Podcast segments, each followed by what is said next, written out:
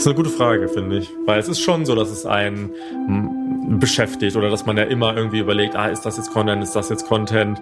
Ähm, ich glaube, man muss da so eine Mischung finden. finden also, oder, oder schaffen wir das gut? Ich würde schon sagen. Ja. Ja, also ich finde, manchmal müssen wir uns selber auch sagen, okay, jetzt ist echt Feierabend, mhm. wir legen das Handy weg, wir gehen jetzt an den Strand, gönnen uns eine Kokosnuss oder machen mal eine, eine, ein romantisches Abendessen für uns zwei. Ah, das wäre schön. Das sind die Stimmen von Dominik und Elena. Sie führen ein Leben, von dem viele träumen. Das Paar hat sich entschieden, den Alltag in Deutschland hinter sich zu lassen und gegen ein Leben aus dem Rucksack einzutauschen. Eigentlich hatten die beiden nur eine Weltreise geplant, aber mittlerweile sind sie auf ihrer Lieblingsinsel Bali sesshaft geworden. Dominik wird 1990 in Hannover geboren und wächst dort mit einem kleinen Bruder und seinen Haustieren auf. Mit 20 Jahren verlässt er seine Heimatstadt in Richtung Berlin, um dort zu studieren. Die Weichen für ein geregeltes Leben hier in Deutschland sind gestellt. Doch dann lernt er über gemeinsame Freunde Elena kennen. Die beiden verlieben sich, werden ein Paar und daraufhin ändert sich sein ganzes Leben. Elena kommt aus Stuttgart. Während sie an ihre Kindheit zurückdenkt, erinnert sie sich daran, wie sie die Treppen ihres Hausflurs herunterrennt und draußen im Hof bunte Bilder mit Kreide auf den Boden malt. Schon als Kind liebt Elena Abenteuer und erkundet den Stuttgarter Westen auf ihrem Kickroller. Die Sommerferien verbringt sie meistens in einem Ferienlager. Auch die Jugend von Elena ist unbeschwert. Sie hat viele Freunde, mit denen sie sich im Killesbergpark zum Volleyballspielen oder zum Biertrinken trifft. Stuttgart vermittelt ihr zwar ein Gefühl von Sicherheit, doch das reicht Elena irgendwann nicht mehr. Sie will weg. Auch weil sie sich eingeengt fühlt. Sie entscheidet nach Berlin zu ziehen. Dort lernt sie Dominik kennen. 2016 fragt er sie, ob sie mit ihm vier Wochen durch Sri Lanka reisen möchte. Aus dem Rucksackleben erscheint ihr zu Beginn noch unbequem. Doch die beiden entdecken gemeinsam ihre Leidenschaft für das Reisen und heute, sechs Jahre später, leben Dominik und Elena auf Bali, verdienen ihr Geld als Influencer und haben fast 35.000 Follower. Auf ihrem YouTube-Kanal teilen sie ihr Leben mit ihrer Community geben Reiseempfehlungen und erreichen damit ihre Abonnenten. Tatsächlich ist die erste Frage eine, eine, schwierige Frage. Wie ist denn das für euch, wenn ihr seht, in Europa geht gerade alles drunter und drüber und ihr seid im Paradies mhm. und äh, es berührt euch ja eigentlich gar nicht, außer wenn ihr die Nachrichtenseite öffnet? Es ist eine es ist schwierig. Also es ist so schwierig, dass man, wenn wir jetzt überlegen, unser Instagram anzumachen und unsere normalen täglichen Stories aufzunehmen, ob wir das überhaupt machen sollen oder ob das irgendwie geschmacklos ist oder so. Weil irgendwie, also man kriegt es ja total mit und es gibt ja auch super viele Leute hier, die davon betroffen sind. Und deswegen ist es so, ja, ich weiß nicht, ist, wir sind halt so, wie du sagst, happy life, sag ich mal, unterwegs. Ähm, und dann ist es schon schwierig zu sagen, okay, wir machen jetzt weiter normal mit unseren Stories ähm, und tun quasi so, als wäre nichts, auch wenn natürlich wir wissen, dass das ist und wir das auch sehen und äh, ja nicht unter den Tisch kehren lassen wollen, sage ich mal. Ähm, ja, genau, deswegen ist es schon nicht einfach. Wie, also ich glaube, sehr viele junge Menschen vornehmlich träumen von diesem Leben, was ihr beide lebt. Mhm. Wie kam es dazu, dass ihr euch entschieden habt, nicht nur Backpacker zu sein, sondern mhm. eigentlich Aussteiger? Ja, ich glaube, das war ein schleichender Prozess. Würde ne? ich auch sagen, ja. ja. Also es war nicht geplant. Genau, wir sind erstmal auf Weltreise gegangen. Damals hat Dominik mich gefragt, wollen wir das nicht einfach mal machen für ja. ein Jahr? Und dann habe ich gesagt, huch, erstmal war ich erschrocken und dachte, um Gottes Willen können wir sowas machen, ja. aber wir haben es einfach gemacht, haben Geld gespart und sind los. Genau. Und du hast deinen Job auch behalten und alles, ne? Genau, ich habe ein Sabbatjahr genommen, also ein Jahr unbezahlten Urlaub. Also alles mit Backup. Mein Zimmer in der, äh, in der WG in Berlin habe ich nur untervermietet. Und genau, dann sind wir losgegangen und haben dann eben festgestellt, dass es so viele coole Ecken in dieser Welt gibt, die sehenswert sind und dass es so Spaß macht, irgendwie unterwegs zu sein. Ja. Und wir sind aber auf der Reise auch schon immer wieder nach Bali zurückgekehrt. Ne? Ja, ja, stimmt. Hier haben wir uns immer so am wohlsten gefühlt. Genau, waren ja. eigentlich schon immer traurig, wenn wir schon wieder, wenn wir wieder los so sind. ungefähr, genau. Und als wir dann quasi das zweite Mal wieder losgegangen sind, haben wir dann schon gemerkt, so das Reisen ist auch cool, aber wir mögen es auch gerne mal an einem Ort zu sein genau. und uns auch so ein bisschen mal häuslich einzurichten. Und, und dann muss man sagen, dann kam eigentlich Corona. Ja. Und dann ging einfach nicht mehr reisen. Und wir waren glücklicherweise, sage ich mal, gerade auf Bali. Und dann war es so, dann sind wir quasi mehr oder weniger dazu gezwungen. Also entweder wir gehen zurück nach Deutschland, wo wir keine Wohnung haben, Ja, da- wo wir keine. Arbeit haben, wo wir eigentlich gar nichts haben, oder wir bleiben auf Bali und dann haben wir uns nach ein bisschen Überlegen dazu entschieden, auf Bali zu bleiben. Das waren dann anderthalb Jahre, glaube ich, oder so, ne? Ja. ja. Und dann wussten wir, okay, wir gehen jetzt nochmal kurz nach Deutschland, wenn es wieder geht, dann kommen dann aber wieder zurück. Ähm, wie alt seid ihr beide eigentlich? 31. Ja, ich auch. Äh, wie, was ich mich frage ist, weißt du, dieses Sabbatical, dieses von der Arbeit eine Pause nehmen, das kommt doch eigentlich gefühlt immer viel später. So mit Mitte 40, Ende 40 nimmt man dann so die erste Pause vom Berufsleben.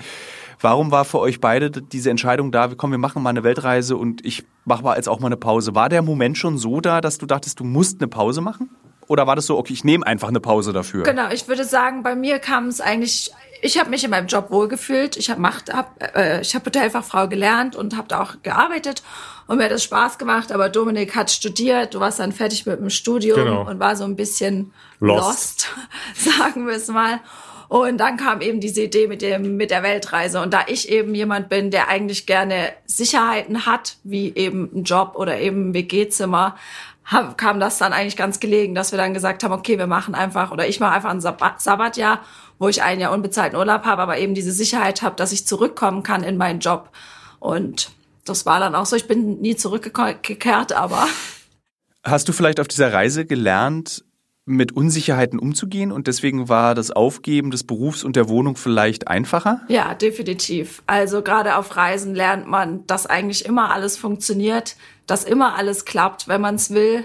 Und dass auch viele Sachen so eine Perspektivsache sind, oder? Finde ich. Also so eine Sache, mir fällt jetzt kein Beispiel ein, aber die bei uns vielleicht in Deutschland komisch ist, ist dann in einem anderen Land wieder ganz normal und dann merkt man, okay, in Deutschland hast du vielleicht so dieses, der normale Weg, Studium, Schule und so weiter, aber wenn du dann woanders bist, andere Leute kennenlernst, die eine andere Einstellung haben, merkst du, ah, vielleicht muss das ja gar nicht so sein. Ne? Genau. Natürlich haben wir gerade auf Bali viele Leute kennengelernt, die hier leben und von hier aus arbeiten, Ja. wo man sich natürlich dann auch dachte, ach, sowas gibt es auch, was, womit man sich da vorher gar nicht beschäftigt hat. Stimmt, ja.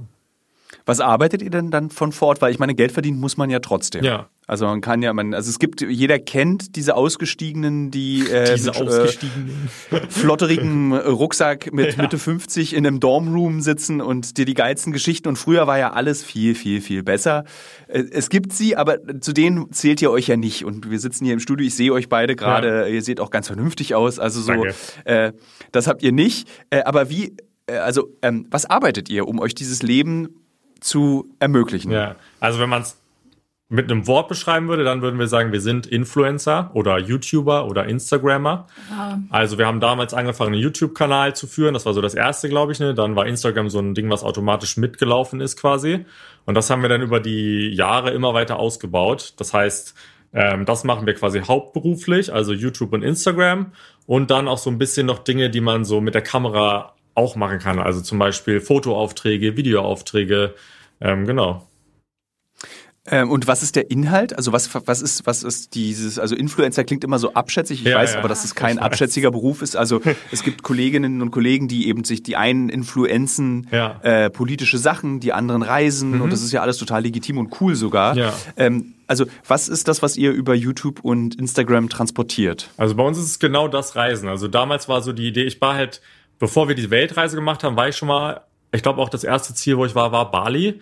Und so, das war so ein Land, das hatte ich nie auf dem Schirm. Und ich war auch immer so diesen, sag ich mal, Pauschalurlaub in Anführungszeichen gewohnt und dachte so, keine Ahnung, als Student hat man noch nicht so viel Geld und dann denkt man noch nicht so weit, boah, ich kann jetzt so weit reisen, ich kann diese, so viele Dinge erleben, sondern man war so in seiner kleinen Welt und dann ist irgendwie diese Bali-Reise zustande gekommen. Und dann habe ich so gesehen, krass, das ist so günstig hier und es ist so ein cooles Abenteuer und man kann sich hier so frei bewegen, ohne dass man jetzt irgendwie teure Hotels buchen muss oder sowas. Und dann war es so krass, wenn wir jetzt selber losreisen, dann will ich das irgendwie teilen, um anderen Leuten zu zeigen, so hey, das könnt ihr auch machen. Und das ist auch genau der Genau. Inhalt, glaube ich, den wir heute noch haben. Genau, wir wollen eigentlich das den Leuten zeigen, quasi, wie das Reisen funktioniert, wie man La Land bereisen kann, dass es, wie viel es ungefähr kostet, Ja, zeigen ja, wir. auf jeden Fall. Und vor allem wollen wir eigentlich die Leute animieren, eben selber loszuziehen, sich selber mal ein Land anzuschauen, wo sie schon immer mal hin wollten.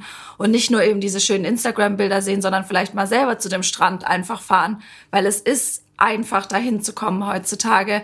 Man bucht sich da einfach eine Unterkunft, äh, mietet sich einen Roller und düst durch die Insel Ja, genau. und schaut sich einfach ein Land und eine Kultur vor allem auch Ja. selbst an. Würdet ihr sagen, ihr seid sowas wie der Lonely Planet des 21. Jahrhunderts? Also seid ihr die Ne- Next Generation Reiseführer? Also für mich schon, weil ich, für mich war so immer zum Beispiel der Lonely Planet viel zu wenig Bilder. Es war halt so kryptisch runtergeschrieben, fand ich. Also ich habe ungern so Reiseführer gelesen und ich wollte genau das Gegenteil davon sein. Deswegen auch YouTube als erstes, weil ich fand so, ich will doch die geilen Orte sehen und ich will mir das nicht durchlesen. Und deswegen quasi genau dieser Gedanke, okay, dann kann ich coole Aufnahmen von da machen und die teilen, aber genauso gute oder manchmal noch persönlichere Tipps mitgeben, weil, keine Ahnung, ich weiß jetzt nicht, wer den Lonely, wie das zustande kommt mit dem Lonely Planet, aber ich habe das Gefühl, man lernt uns ja auch ein bisschen kennen mit unserem Channel und weiß dann so, hey, kann ich mit denen connecten oder nicht? Und wenn ja, dann habe ich wahrscheinlich die gleichen Interessen wie die. Also ich weiß sozusagen direkt, okay, ich bin an der richtigen Stelle, weil die wollen genauso reisen wie ich oder die haben ähnliche Interessen. Das heißt, das, was die cool finden, finde ich vielleicht auch cool. Finde ich jetzt anders als bei einem Lonely Planet, was vielleicht irgendjemand geschrieben hat, der, weiß ich nicht, vielleicht nicht mal in dem Land war. Und dann weiß ich jetzt nicht, wie, ja, welche Tipps für mich gut sind und welche nicht sozusagen. Würdet ihr euch als Reisende oder als Auswanderer bezeichnen? Äh, mittlerweile eher Auswanderer, würde ich sagen. Also es ist jetzt nicht dieses klassische Auswandern, dass wir, weiß ich nicht, also es ist zum Beispiel fast unmöglich, eine Bali, ein Residence sozusagen zu bekommen, also dass wir balinesischen Pass haben oder sowas, sondern man ist ja, Wollt ihr das? muss nicht sein, nö. Nö. Das, also ist nicht wichtig. Ist nicht wichtig. Ja. Wir sind, glaube ich, ganz happy damit, sag ich mal, frei zu sein, ne? Und dann vielleicht auch zu sagen, hey, vielleicht gefällt es uns in fünf oder zehn Jahren ja woanders besser, dann würden wir wieder dahin gehen. Wir mögen so ein bisschen dieses Freie und ähm, genau, durch, also durch Corona war es jetzt auch ein bisschen schwierig zu reisen, fanden wir. Es ging natürlich, wir haben es auch versucht, aber es waren dann auch so teilweise Reisen, die wir jetzt gar nicht gemacht hätten, hätte, hätte es vielleicht Corona nicht gegeben. Ähm, und wenn das jetzt wieder lockerer wird, wollen wir auch wieder mehr reisen. Aber wie er schon gesagt hat, wir sind halt Genau, auch wir happy, wollen- eine Base zu haben. Genau, ich, wir sind einfach schon ein bisschen älter oder ich fühl's halt jetzt mittlerweile so, ich habe schon gerne eine Base. Also vielleicht liegt's am Alter, vielleicht liegt's an der Liegt es, Erfahrung. liegt es. Aber genau, also ich habe schon gerne einfach meine Base, wo ich vielleicht auch mal meinen Schrank hab und eben nicht immer nur aus diesem Rucksack Genau. rauslebe, Ja. aus dem wir eben Also ich glaube, dass also ich glaube, dass viele Menschen, die äh, also die Backpacken irgendwann, also man fängt an und backpackt und denkt so, ich werde niemals in meinem Leben in einem teuren Hotel übernachten. Ist so, Ey, ja. 100 Prozent. Der, der Dorm, der, Dorm, Schlafsaal es. mit einer Dusche ist das Geilste. Warum mehr Ja, als ja. drei Euro pro Nacht ausgeben? Und dann irgendwann gekippt es und man stellt fest, ach, ist schon cool, wenn das eigene Zimmer einen eigenen kleinen Pool dran hat. Ja, ja, auf jeden Fall. Ähm, ja, ja. ähm, diese, ähm, dieses, also kein Balines äh, indonesischen Pass zu haben, dieses äh, auch eine Base zu haben. Wie baut man sich denn als Reisender, der ja noch mehr Unruhe in sich trägt, als der zum Beispiel für eine Bank nach Shanghai zieht? So. Äh, wie baut man sich denn so eine Base? Was ist denn da wichtig? Ah, Ich glaube einfach, dass man sich wohlfühlt. Also für uns war das Wichtigste erstmal, dass wir in der Ecke sind, wo wir uns einfach wohlfühlen. Und davon muss man sagen, gibt's nicht viele. Also, keine Ahnung, zum Beispiel Indien, geilstes Land ever zum Reisen, würde ich immer wieder hinreisen. Macht mega Spaß, aber ist jetzt kein Ort, wo man sagen würde, da wollen wir Zumindest bleiben. wir nicht. Wir, genau, also wir nicht, genau. Und bei Bali war es so, wir haben irgendwie das, was wir brauchen. So, wir haben das Meer in der Nähe, was mega cool ist. Wir haben ähm, sowas auch wie dieses Studio hier zum Beispiel oder Cafés oder einfach so eine, wie soll ich sagen, so eine Infrastruktur auch, wo man ein bisschen arbeiten kann, wo man andere Leute kennenlernt, wo man vernetzen kann. Und man muss auch sagen, der Lebensstandard ist relativ hoch ähm, für das, was man auch bezahlt. Und deswegen war es so, okay, hier fühlen wir uns wohl, hier können wir uns gut vorstellen, länger zu leben.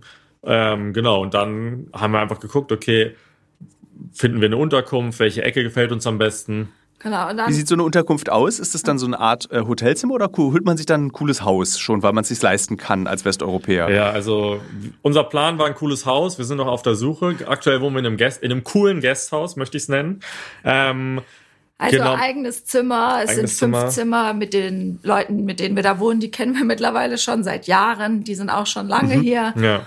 Und es hat einen kleinen Pool, einen großen Garten mit viel Palmen, sehr ruhig und eine kleine Küche. Genau. Und im Zimmer haben wir einen Schreibtisch und Bad. Genau.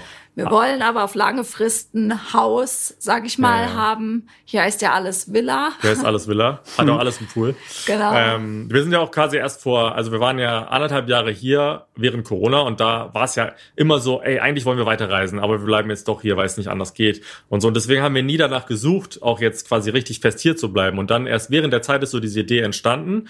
Und dann sind wir aber, wussten wir, dass wir auf jeden Fall nochmal nach Europa gehen, wenn es wieder geht, Familie besuchen. Das haben wir jetzt letzten Sommer gemacht, ne? Und jetzt quasi sind wir mit dem Gedanken wieder hergekommen, okay, jetzt setzen wir uns wirklich fest ähm, mehr oder weniger, suchen uns zumindest diese Base und da sind wir halt gerade noch dran. Genau, umso schwieriger wird's natürlich, umso Höher die Ansprüche sind. Genau, ne? Umso unsere länger. Ansprüche sind natürlich jetzt auch relativ hoch, weil wir uns eben was für ein Jahr mieten wollen, mindestens. Ja. Ähm, da ist auch so das kleine Problem, nenne ich es mal. Man muss halt immer alles zuerst bezahlen. Also man bezahlt direkt an Tag eins für zwölf Monate. Deswegen sollte es halt doch dann auch ganz nett sein für zwölf Monate, genau. Was kostet denn so eine, so eine Villa für zwölf Monate in Bali? Ähm, kommt natürlich Also in euren Ansprüchen entsprechend. unseren Ansprüchen, das ist, glaube ich, unbezahlbar. Nee, Quatsch. Was sind das? Nee, also ich würde sagen, zum Beispiel, wir gucken jetzt für drei Bedrooms, aber würden das auch mit einem Freund teilen. Und das sind dann ungefähr, drei, also wir versuchen sowas für 30 Millionen zu finden. Das wären umgerechnet so 1800 Euro Im Monat. im Monat. Elena und Dominik haben mit ihrer Entscheidung nach Bali auszuwandern einen ziemlich mutigen Schritt gemacht.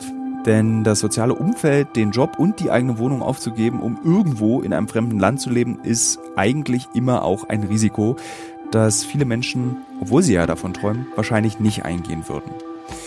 Die beiden präsentieren auf Instagram und YouTube ein Leben, das ein Gefühl von Freiheit vermittelt, weit weg von Zwängen und Verpflichtungen des Alltags hier in Deutschland. Und ich frage mich allerdings, und das ist ja immer das Gemeine, wenn Leute sagen, sie lieben Reisen, meinen sie ja eigentlich, sie lieben Urlaub. Weil Reisen und Urlaub, da muss man auch mal unterscheiden. Deswegen frage ich mich allerdings, wie sehr spiegelt die Wahrnehmung ihrer Social-Media-Kanäle die Realität wider? Welche Sorgen und Probleme stecken hinter dieser perfekt wirkenden Social-Media-Fassade? Und warum haben sich die beiden entschieden, ihr geregeltes Leben, ihr wirklich gut funktionierendes Leben in Deutschland aufzugeben? Und auf was müssen sie im neuen Leben verzichten? Kann man sich irgendwann vollständig in eine andere Kultur integrieren oder bleibt man eigentlich immer dieser Außenstehende, lediglich der Beobachter einer Kultur? Für Dominik und Elena scheint sich die Entscheidung nach Bali auszuwandern gelohnt zu haben. Das Social-Media-Geschäft der beiden läuft. Und natürlich weiß ich, dass Influencer sein nicht bedeutet, den ganzen Tag am Strand rumzuliegen, Mojito zu trinken und das Leben im Paradies zu genießen. Denn hinter jedem erfolgreichen Kanal steckt auch, und man muss das anerkennen, jede Menge Fleiß, Ehrgeiz und Arbeit. Follower und Abonnenten wollen ständig mit qualitativ hochwertigem Content versorgt werden. Und ich weiß das tatsächlich als Fernsehjournalist auch, dass dieser Content sehr, sehr aufwendig herzustellen ist. Diese 35.000 Follower auf Instagram belegen aber, sie müssen ihre Arbeit gut machen. Wenn ich über das Leben von Dominik und Elena nachdenke, stelle ich mir allerdings doch die Frage, vermitteln Influencer und Reiseblogger über ihre Bilder und Videos ein zu perfektes, ein makelloses und damit auch ein verzerrtes Bild von ihrem Leben und den Orten, an die sie reisen? Werden soziale Ungerechtigkeit und weiße Privilegien thematisiert? Oder werden bei Zuschauern vielleicht auch Hoffnung und Träume von einem Leben geweckt, das es so gar nicht gibt? Dominik und Elena wirken auf mich glücklich mit ihrem Leben auf Bali.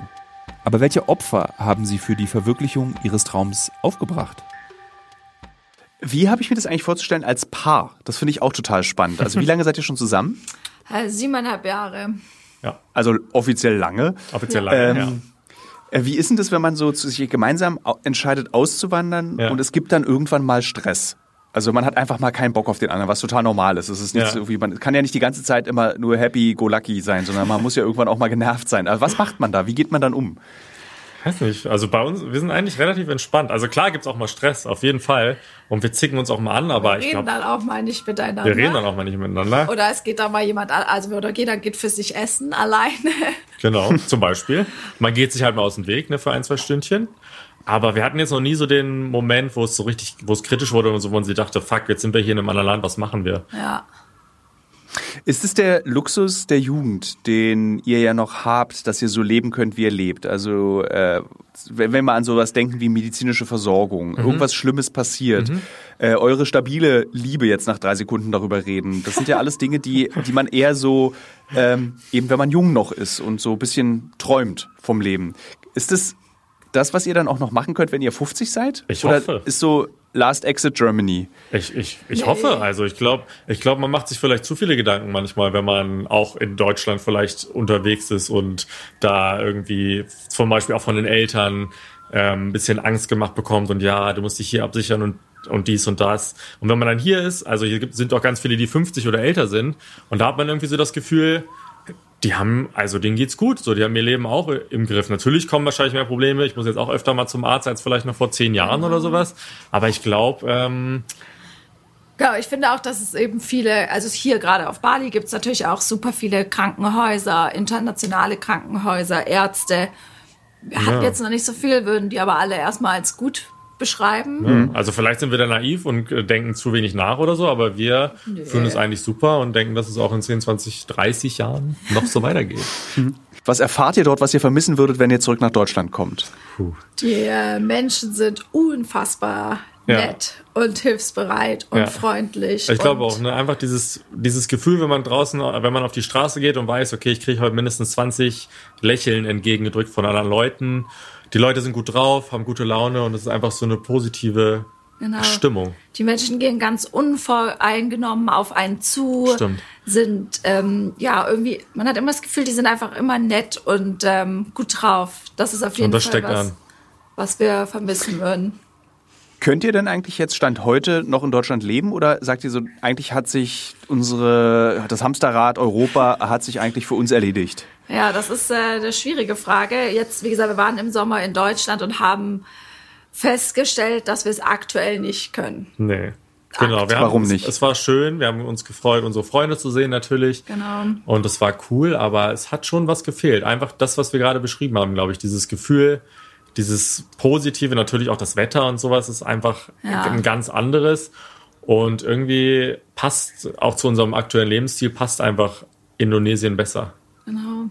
Ich habe auch das Gefühl, in Deutschland ist es oft so Schubladendenken eben, was man hier irgendwie verliert, weil man sich eben mit vielen Leuten auch ähm, unterhält oder mit vielen Leuten lebt, die eben das Gleiche machen wie wir. Ja. Wir leben auch einfach, aber wir leben irgendwie einfach und glücklich sozusagen. Und in Deutschland hat man, ja, wir hatten irgendwie das Gefühl, wir passen da einfach nicht mehr so richtig rein. Also, Ja. dass wir auch nicht mehr richtig da reinpassen. Also, dass auch quasi Deutschland uns da nicht mehr reinlässt sozusagen. Ja. Kannst du, weißt du, was das war, das euch das fühlen lassen hat? Also gab es da so spezifische Erlebnisse? Ah, Ich, Ich würde sagen, wenn man sich mit Freunden unterhält und dann irgendwann merkt, so, okay, man kann sich nicht so richtig unterhalten über manche Dinge. So, wenn es dann viel um Arbeit geht oder so zum Beispiel, und man dann einfach merkt, okay, man führt einfach ein ganz anderes Leben. Und es ist schwierig dann noch so auf einer, auf einer gewissen Ebene sozusagen sich zu verstehen irgendwie, ne? Weil die halt nicht so richtig verstehen, was wir machen. Wir verstehen nicht so richtig, was die machen. Und dann, genau, schwierig. dann wird's schwierig, ja. Habt ihr Heimweh? Also Heimweh nach Familie und Freunde, ja, definitiv. Also ich vermisse meine Familie super doll. Ist auch super schade, dass Indonesien so weit weg liegt. Meine Freunde vermisse ich mega. Und jetzt sind wir halt alle in dem Alter, jetzt kommen Heirat, Kinder und Co. Ja. Das ist natürlich auch irgendwie schade, dass man dann da doch so weit entfernt ist. Heutzutage natürlich relativ easy mit WhatsApp anrufen oder Videocalls oder dergleichen, aber Ja, ich glaube, ich bin da ein bisschen abgebrühter, sag ich mal. Also natürlich vermisse ich meine Familie auch und meine Freunde auch, aber ich habe so das Gefühl, also ich weiß halt, wenn ich jetzt länger als einen Monat in Deutschland wäre, würde ich mich nicht wohlfühlen und würde das hier eher vermissen. Deswegen, ich denke mir immer, die sollen alle hierher kommen, wir können hier ein geiles Leben haben, so ungefähr. Äh, das ist so ein bisschen, äh, ja, so wie ich mich fühle. Wie ist es bei euch mit, also ich nenne es jetzt mal konservative Lebensläufe, irgendwie Studium, Job, Kind, nee, warte, Studium, Job, Hochzeit, Kind, Haus. Je nachdem, ne? So, äh, ja genau, aber der konservativste Ja. Verlauf ist, dass das Kind definitiv nach der Hochzeit zu kommen Ah ja, hat. okay, das stimmt natürlich. Äh, ähm, wie ist es, also so, plant ihr, also wie sagt ihr so, ja, wir können hier auch heiraten und Kinder kriegen oder es spielt einfach Ja. keine Rolle für uns jetzt, sondern ihr, ma- das, ihr macht es so, diesen Lebenslauf, so wie ihr euer Leben jetzt schon lebt, nämlich mal gucken, was passiert. genau, so, so wird's laufen, ja. ist der Plan. Genau. Ja. Also klar, man denkt drüber nach und man sagt auch, okay, vielleicht bin ich irgendwann zu alt, um ein Kind zu bekommen oder sowas. Ähm, aber ansonsten, können wir uns auch vorstellen, hier zu Genau. heiraten und hier ein Kind aufzuziehen. und obwohl wir jetzt noch nicht die Lösung hätten, so, okay, wenn wir jetzt ein Kind hier bekommen, dann geht das auf jeden Fall in die Schule und so machen wir das, sondern das ist dann eher so, ah, jetzt, okay, wenn wir dann ein Kind haben, dann wird es auf jeden Fall eine Lösung geben, ähm, Ja. um das Problem, in Anführungszeichen, wie das klingt, äh, zu lösen. Wie geht denn ihr damit um, zum Beispiel, dass Indonesien ist ja die größte, das größte, das Land mit der größten muslimischen Mhm. Community außerhalb von irgendwo. Ich weiß jetzt gerade nicht, was das erstgrößte Land mit Muslimen ist. Ähm, wie geht denn ihr zum Beispiel damit um? Weil zum Beispiel die Muslime in Indonesien sind ultra freundlich Ja. und offen, aber trotzdem ist es ein recht strenger Islam, der Ist dort es. gelebt wird. Ja.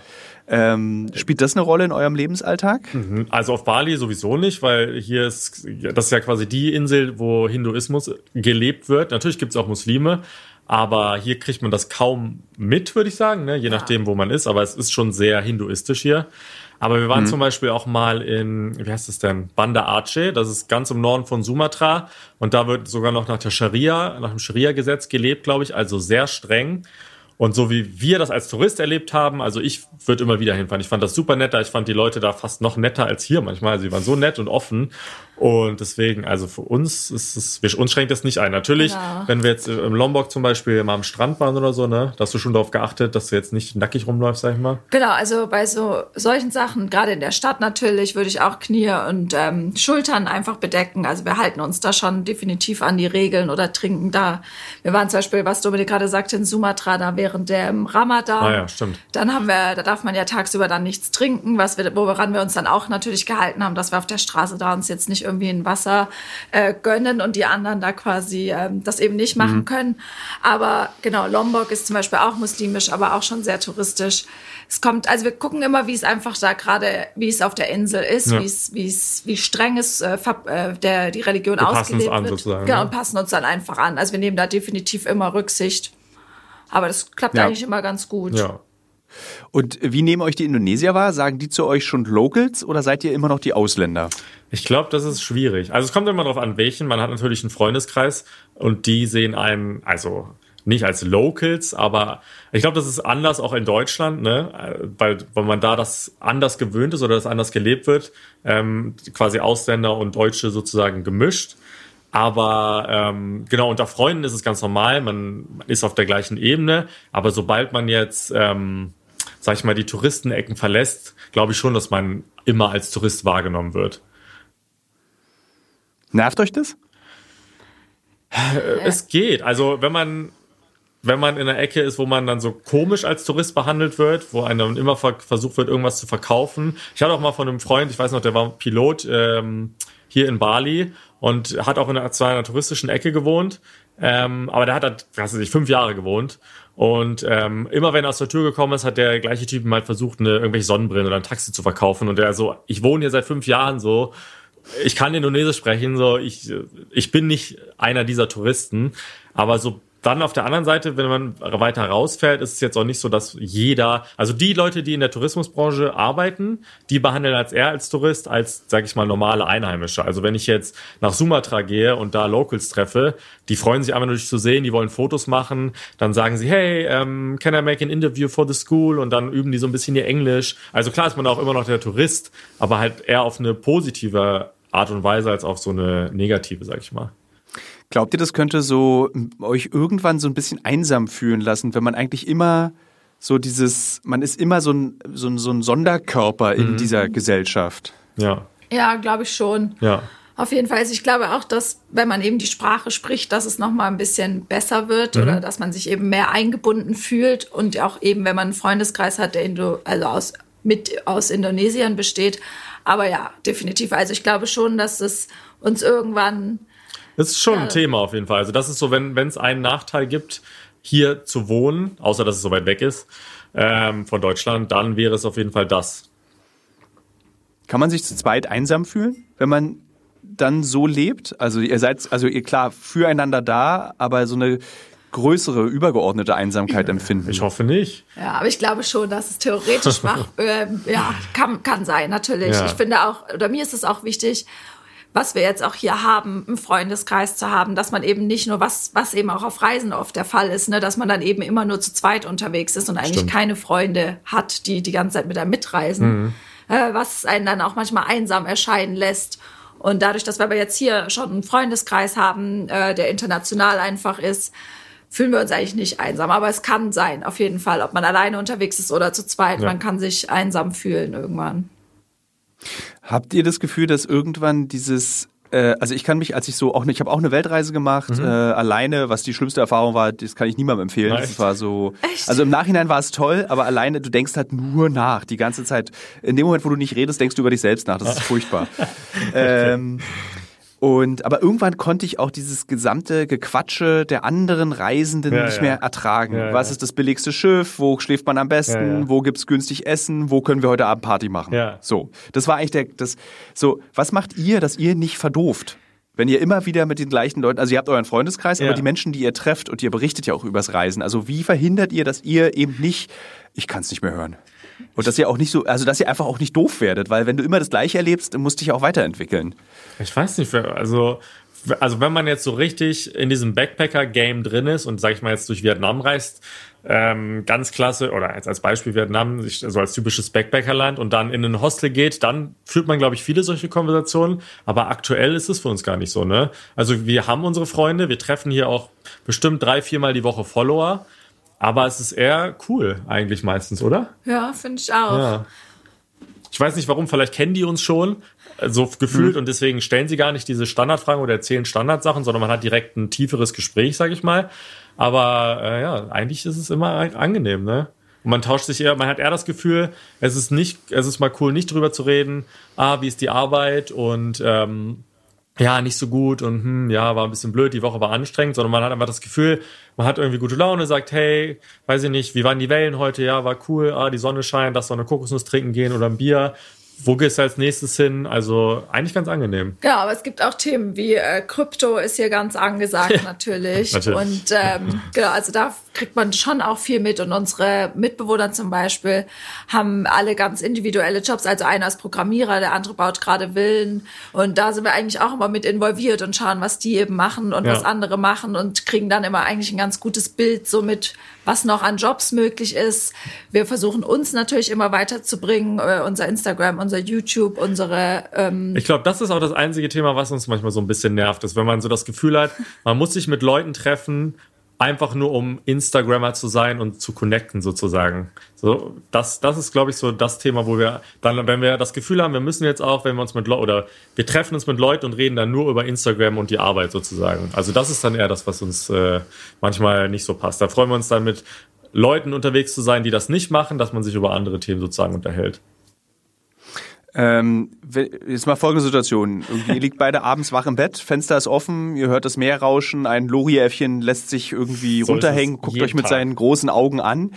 Gibt es da manchmal Momente, wo ihr euch anguckt und sagt, ich habe Schiss oder ich habe Angst? Gibt es so eine Art Angst, ähm, so eine Worst-Case-Szenario? Was kann passieren, dass alles vorbei ist oder so? Also gibt es solche Überlegungen, die ihr macht? Weil ein bisschen klingt ihr beide auch, wenn man, es ist toll, wenn man mit euch redet, wie diese eine Ameise, die im Sommer nur auf der Fiedel spielt und nicht in den Ameisenbau was zurückträgt, sondern einfach das Leben nur genießt. Ja, ja. Was cool ist. Aber gibt es sowas, ich weiß gar nicht, kennt ihr dieses Märchen mit der Ameise? Weil Nee. gerade du. Nee. Okay. Achso, das war ein Märchen. Äh, dachte, das hast du Das ist, so, das ist so ein Kindermärchen, da gibt es zwei Ameisen, eine Ah, ist ja. ganz fleißig und eine spielt nur Geige den ganzen Sommer. Okay, Und okay. Also die ein eine, die nur Geige spielt, erfriert im Winter und die, die vorgesorgt hat, die erfriert Ja. natürlich nicht. Ja. Man lernt Ja. dann sehr Ah, ja, viel ja, übers Leben okay, darüber. okay. Genau. Und für mich klingt ihr beide wie diese Fiedelameise. So, ihr habt jetzt einfach so einfach das geilste Leben überhaupt. Aber gibt es Momente, wo ihr auch so in Sorge so ein bisschen nachdenkt, was könnte passieren? Was ist eine Angst, die ihr habt? Genau, ganz konkret. Was ist eine Angst, die ihr habt? Schwierig, ne? Ja, also ich glaube, eine Angst, die wir haben, ist definitiv, was, äh, was ist, wenn mit unserem YouTube, Instagram, wenn das unsere Arbeit quasi nicht mehr so funktioniert, wie wir uns das vorstellen, weil wir vielleicht mit 40 vielleicht auch nicht mehr so äh, eine Instagram-Story machen möchten, weil wir einfach da raus sind oder einfach keine Lust mehr haben, dass wir dann nicht genau wissen, ja, wie geht unser Leben dann gerade geldtechnisch weiter. Also wenn wäre die Sorge Geld quasi, ne? Genau. Sozusagen. Genau, aber da Aber- sehen wir es halt auch so, ja, im, im schlimmsten Falle gehen wir zurück nach Deutschland, suchen uns einen Job wie jeder andere und Ja. arbeiten. Aber, Ganz normal. Aber ich glaube so, wir, wir sehen uns auch gar nicht als diese Ameise mit der Geige. Also die Leute gibt's auch, sicherlich. Aber wir haben schon, also wir, wir arbeiten ja normal. Wir arbeiten, oder was heißt normal? Normal in Anführungszeichen heutzutage. Aber es ist nicht so, dass wir, sag ich mal, von den, also dass wir jetzt sechs Stunden am Tag rumsitzen und eine Stunde mal ein bisschen Instagram-Story machen oder so, sondern wir sorgen ja auch schon dafür, hey, wir wissen, wir müssen Geld verdienen, wir müssen, wir müssen Geld zurücklegen und wir müssen uns auch überlegen, was machen wir, wenn Instagram nicht mal läuft. Ja, es klingt wirklich nach fleißiger Ameise am Strand. Am Strand. Am Strand, ja, genau. Ja. ja, wir arbeiten auch wirklich viel, das stimmt schon. Ja, okay. Also immer Ansichtssache. Auch wenn die beiden natürlich kein klassisches 9-to-5-Arbeitsleben haben, müssen sie eine Menge Zeit und Arbeit in ihre Videos stecken. Innerhalb der letzten fünf Jahre haben sie mehr als 400 Videos auf ihrem YouTube-Kanal hochgeladen. Und mit jedem einzelnen Video erreichen sie mehrere tausend Klicks und haben damit auch Einfluss auf ihre Community. Aber wie ist das eigentlich, wenn ein Urlaubsort zum Arbeitsplatz wird und wie bewusst sind sich Reiseinfluencer ihrer Verantwortung gegenüber der lokalen Bevölkerung und den Ländern, die sie bereisen? Mit ihren Empfehlungen haben Influencer einen großen Einfluss darauf, welche Orte von Urlaubern besucht werden und welche Unterkünfte gebucht werden. Sie können dadurch die Tourismusbranche und die lokale Bevölkerung unterstützen. Aber die große Frage ist natürlich, tun sie das wirklich? Promoten Influencer die Unterkünfte der Locals oder werden zum Beispiel als Drehort für Videos oft lieber die großen luxuriösen Villen mit Infinity Pool oder Dschungelblick gewählt, die oft von ausländischen Investoren gebaut und vermietet werden und damit die lokale Bevölkerung immer mehr aus der Tourismusbranche verdrängen. Ich bin gespannt zu erfahren, wie Dominik und Elena mit ihrer Verantwortung umgehen. Auf ihren Social-Media-Kanälen inszenieren auch sie sich an traumhaften Orten. Unterstützen Sie die Locals in Bali? Und wie gehen Sie mit dem Vorwurf um, dass unberührte Sehnsuchtsorte durch Ihre Videos zu überlaufenden Touristen-Hotspots werden können? Ich frage mich auch, welchen Einfluss das Leben als Influencer auf Bali auf Dominik und Elena hat wird ein Sehnsuchtsort nicht automatisch zu einem Produkt, das man nur noch durch die Vermarktungsbrille betrachtet, wenn man mit Reiseempfehlungen sein Geld verdient? Kann man die schönen Seiten des Landes überhaupt noch richtig genießen, wenn man jeden Ort und jedes Erlebnis nur noch durch die Linse oder das Display einer Kamera wahrnimmt und ständig abwägen muss, ob das Erlebte oder Gesehene guten Content für das neue Video hergibt? Wie fühlt sich das für euch an, wenn ihr wisst, dass ihr euch dort wohlfühlt, weil auch so ein bisschen so eine Welt gebaut wird für Besucher? Ja. Also es ist, also ich glaube, wenn man in Indonesien immer weiter nach rechts reisen mhm. würde, würde man irgendwann feststellen, die Welt ist doch eigentlich ganz anders hier mhm. als so wie an unserem Ort. Ja. Ähm, komisch manchmal, würde ich sagen. Also ich weiß nicht. Also man ist auch immer so ein bisschen dazu, man rankt, rankt auch ein bisschen dazwischen so, möchte ich jetzt hier bleiben oder ziehe ich vielleicht ein bisschen weiter nach rechts, fahre dann aber, wenn ich möchte, wieder zurück quasi in diese Bubble sozusagen, um meinen Kaffee zu trinken. Ähm, ich glaube, man muss sagen, Indonesien ist nicht so unmodern, wie man es denkt. Das heißt, es ist jetzt nicht nur quasi, dass man mit Weißen sozusagen, sage ich jetzt mal, unter, ähm, in dieser Bubble lebt, sondern es gibt natürlich auch Indonesier, die ähm, da mit drin sind sozusagen und ähm, genau, dass so ein bisschen normaler alles wird. Gebt ihr auch, also weil ich das interessant fand mit anderen Gesprächspartnern, die ausgewandert sind, ja. gebt ihr etwas an die indonesische Gesellschaft zurück? Weil ihr könnt ja davon sozusagen eure Kanäle füllen. Also ja. es ist kein Vorwurf, sondern ja, einfach nur eine neugierige Frage. Ihr könnt sozusagen, ihr könnt Content kreieren, ihr habt ein richtig tolles, beneidenswertes Leben. Ich sehe das von hier, eure roten Nasen, beziehungsweise braunen Nasen, ähm, dass ich das auch gerne hätte. Aber was ist euer, was, was gebt ihr zurück für das, was ihr bekommt? Schwierig. Ja, ne? also ich glaube, also gerade auf Bali haben halt viele mit Tourismus zu tun. Viele kommen extra nach Bali, um für den Tourismus zu arbeiten. Also Sie meinen Indonesier quasi, ne? Genau, Die kommen von anderen Inseln sozusagen, um ja. zu arbeiten. Und wir, sag ich mal, wir promoten das Land ja irgendwo auf, eine, auf der einen Seite, dass eben mehr Touristen kommen, was auf der einen Seite vielleicht schwierig ist, weil es halt immer mehr wird. Ja. Auf der anderen Seite haben wir, also ich will jetzt auch nicht sagen, wir bringen den Arbeit, aber wir bringen neue Leute her, die vielleicht hier Urlaub machen und die Geld dalassen. Ja, genau. Und aber was wir auch versuchen, ist zum Beispiel, wir, versuch, wir sind halt auch versuchen, auch diesen Tourismus nicht zu bewerben, der halt genau. auf Luxus aus ist, auf Hotels, sondern wir sagen immer, Leute, geht in die lokalen Warungs was essen, geht in kleine Gästhäuser und unterstützt seine Familie. Genau, reist durch die ganze Insel, bleibt eben nicht nur in Canggu, in dieser Touristenbubble. Schaut euch wirklich das Land an, reist vielleicht sogar nicht mal nach Bali, sondern vielleicht ja. auch mal nach Flores oder noch eine Insel weiter nach Sumba, Sumbaba. Es gibt ja tausende Inseln hier. Ja dass sich das auch ähm, verteilt und dass man ja. eben die Kultur und das Land auch kennenlernt. Und ich glaube auch, dass es hier so ähm, so ist, dass die Leute das auch appreciaten. Also jetzt zum Beispiel, als Corona angefangen hat und quasi, ich weiß nicht, ich glaube 80 Prozent ähm, vom Einkommen hier auf Bali hat mit dem Tourismus zu tun und das ist quasi vom einen Tag auf den anderen weggebrochen. Und also wie aus dem Boden geschossen sind äh, Hilfsprojekte, Essensprojekte, ja. Schulen, irgendwie, die die Leute wieder in eine andere Richtung bringen, denen was versuchen, also den Indonesiern was anderes beizubringen. Und das war alles organisiert quasi bei den ähm, Expats sozusagen hier, die versucht haben, dann halt sowas zurückzugeben. Und da haben wir auch Spenden gesammelt zum Beispiel. Also ich glaube schon, dass es nicht als selbstverständlich gesehen wird generell. Äh, es gibt so einen schönen Boomer-Begriff, digitale Nomaden. Ja. Seid ihr digitale Nomaden? Bestimmt. Also würde ich schon sagen. Ja, ne? Also ich meine, wir arbeiten digital. Genau. Wir haben quasi nur deutsche Kunden, sage ich mal, leben aber in Indonesien, was ja schon mal sehr digital ist. Und wir müssten jetzt nicht in Indonesien bleiben. Also wir könnten unseren Laptop auch woanders hinpacken und dann da arbeiten. Wir arbeiten nicht am Strand, falls man das denkt. Das äh, ist auf jeden Fall nicht so geil, wie es auf den Fotos aussieht, aber wir können am Laptop von überall arbeiten. Wie ist denn das, wenn Urlaub Arbeit wird? Also ich kenne das ja auch von meiner Arbeit, aber wie ist denn das, wenn plötzlich der Traumstrand nicht mehr, komm, äh, wir lesen ein Buch, sondern ist, wäre das eine geile Story oder ist das ein gutes Video? Ja, äh, was passiert ja. da in einem? Das ist eine gute Frage, finde ich. Weil es ist schon so, dass es einen beschäftigt oder dass man ja immer irgendwie überlegt, ah, ist das jetzt Content, ist das jetzt Content? Ähm, ich glaube, man muss da so eine Mischung finden. finden also, oder, oder schaffen wir das gut? Ich würde schon sagen. Ja.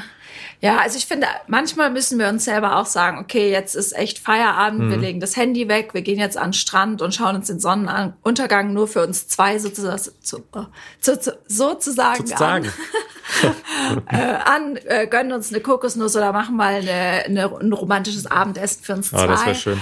Aber äh, ja, das vermischt sich auf jeden Fall. Wir sagen halt auch immer dadurch, dass Instagram Story zum Beispiel sich nicht wirklich nach Arbeit für uns anfühlt. Generell, ne? Ich glaube, ja. ich glaube, es muss Spaß machen. Ich glaube, es ist jetzt nicht für jeden was, überall hinzufahren und zu sagen, ich filme jetzt hier und ähm, teile das und schneide die Videos und keine Ahnung, sondern man muss das Thema muss einen schon interessieren, dass man auch äh, die Inspiration weiter hat und dass man auch einfach dranbleibt und darauf Bock hat.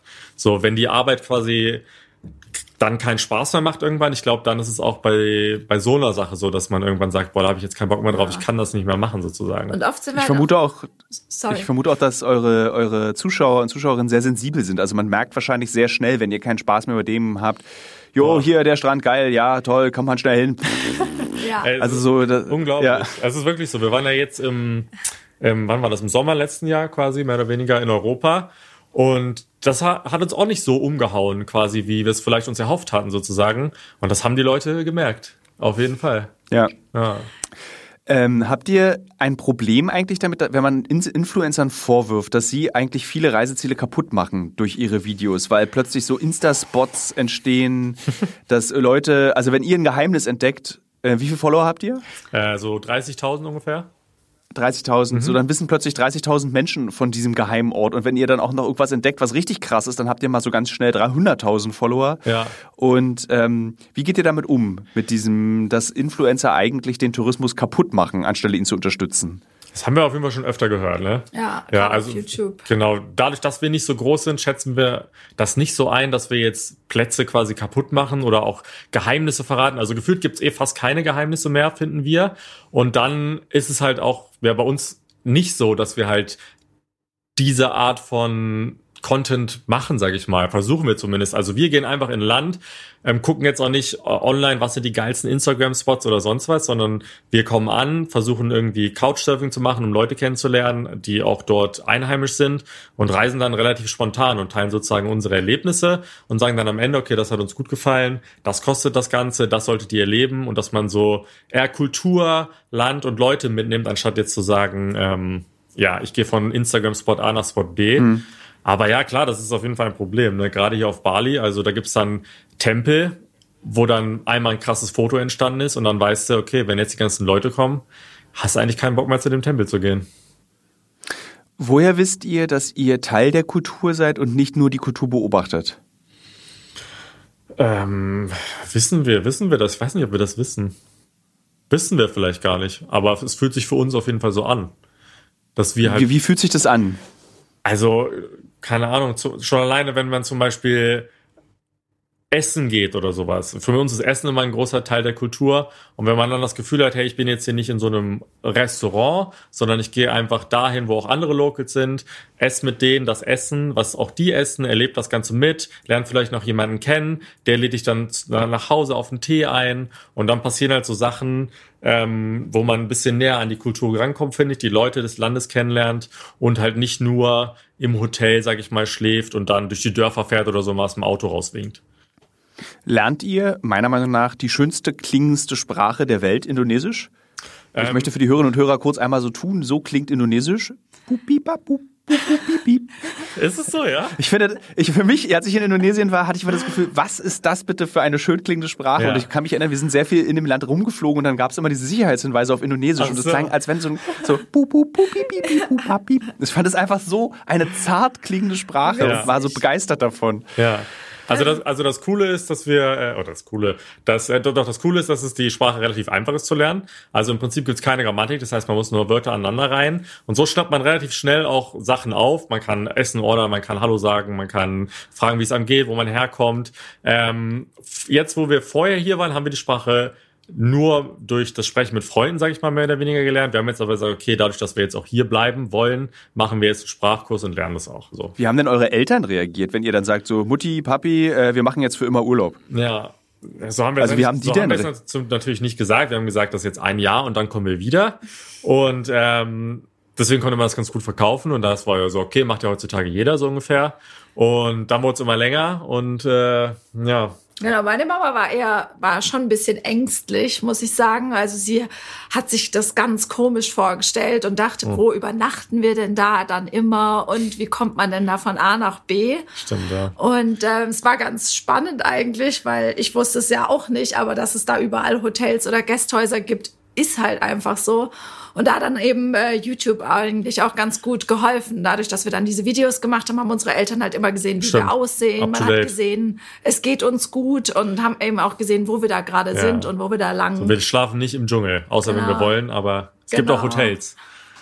Es ist immer so lustig, Eltern glauben irgendwie oft, dass alles außerhalb Deutschlands gleich ein Krisengebiet ist Ist- und man sofort so. krank wird, wenn man aus dem Flugzeug steigt Ja. und irgendwie Ja. 20 Kilo abnimmt und eigentlich einer von euch beiden muss dann leider auch vor Ort begraben werden. Genau Tut mir leid, so ist, so ist Urlaub im Ausland. Ja, ja, ist richtig Aber was jetzt Ähm, auch cool ist, also ich glaube, ich habe meine Mama davon jetzt voll überzeugt. Also wir haben sie letztes Jahr in Thailand, nee, nicht letztes Jahr, schon ein bisschen länger her vor Corona, äh, in Thailand getroffen und sie kommt jetzt auch nach Bali und nach Bali und freut sich auch total und ist auch ganz entspannt vor Ort. Also ich glaube, Ja. da habe ich auf jeden Fall gute Arbeit geleistet. Das stimmt.